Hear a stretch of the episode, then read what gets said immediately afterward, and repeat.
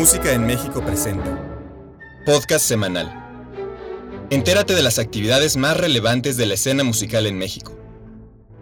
En nuestro podcast de hoy hablaremos de una de las figuras centrales de la vida musical de nuestro país en el siglo XX, el compositor mexicano Carlos Chávez.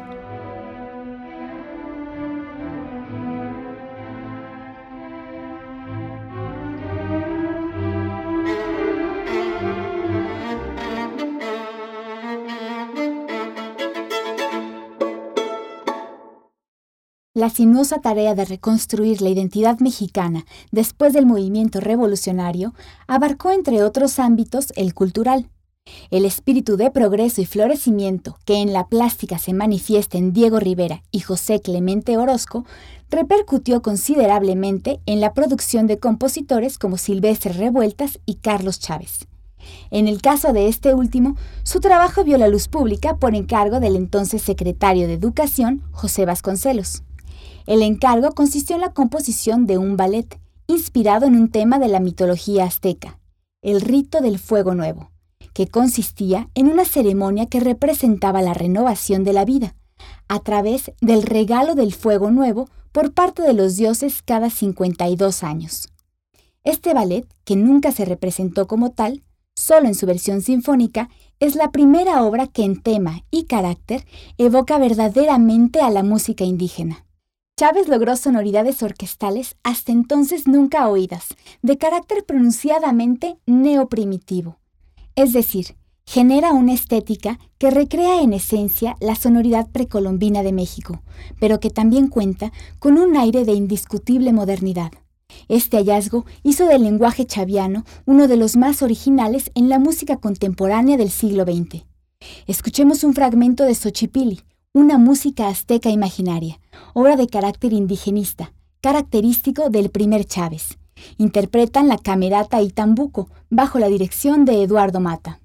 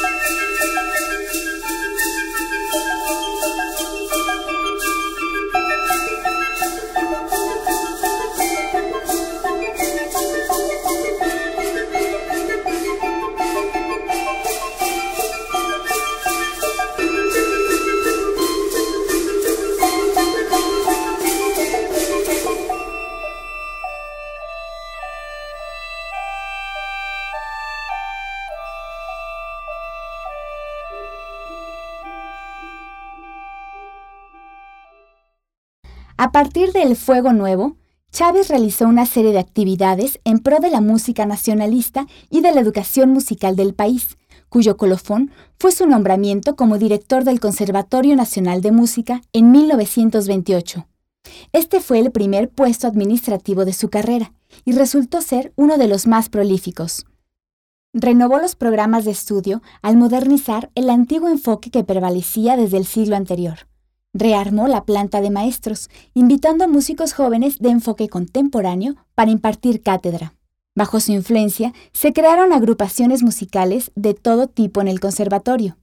Adoptó la clase de composición y formó varias generaciones de compositores, entre ellos Silvestre Revueltas, Blas Galindo y José Pablo Moncayo. Escuchemos a continuación un fragmento del tercer movimiento, El Trópico, de la suite Caballos de Vapor, interpretado por la Orquesta Sinfónica Juvenil Simón Bolívar, dirigida por Eduardo Mata.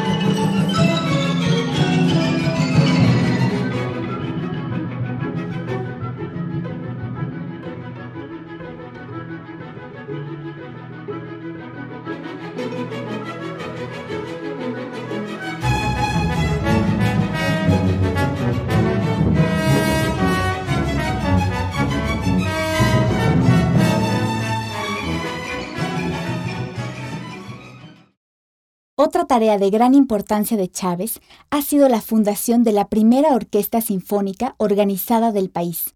La Orquesta Sinfónica Mexicana es el antecedente directo de lo que hoy conocemos como la Orquesta Sinfónica Nacional, siendo Chávez su primer director artístico.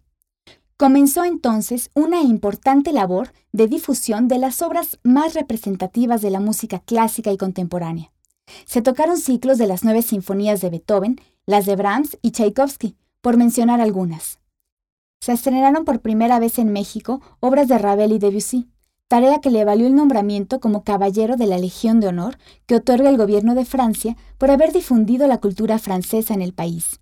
Además, se llevó a cabo un programa de generación de públicos, cuya primera actividad fue la realización de los llamados conciertos populares, que consistían en llevar la sinfónica a los trabajadores directamente a sus campos sindicales y realizar conciertos didácticos para niños. A continuación escucharemos un fragmento de la Sinfonía India de Carlos Chávez. Interpreta la Orquesta Sinfónica Nacional bajo la batuta de Carlos Miguel Prieto.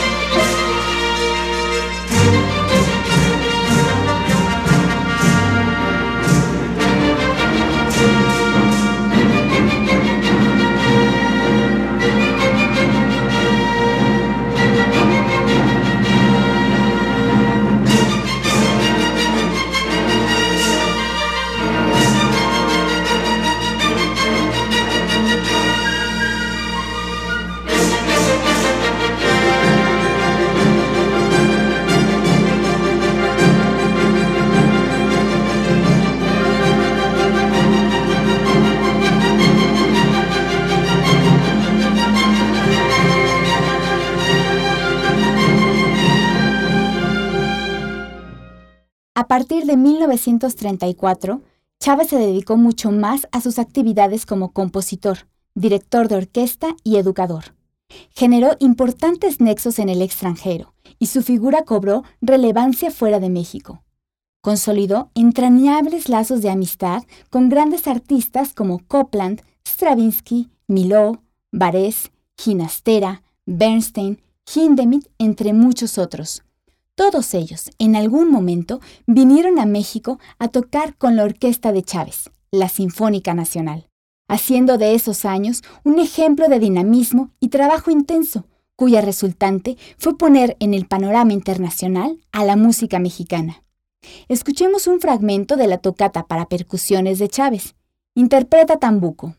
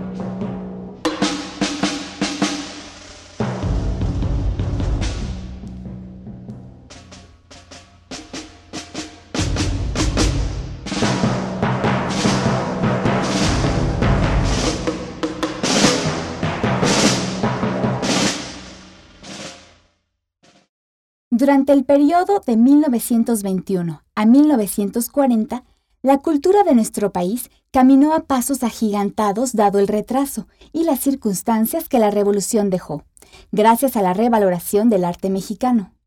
Mucho faltaría por hacer, y en años subsecuentes Chávez seguiría siendo pieza fundamental de este desarrollo.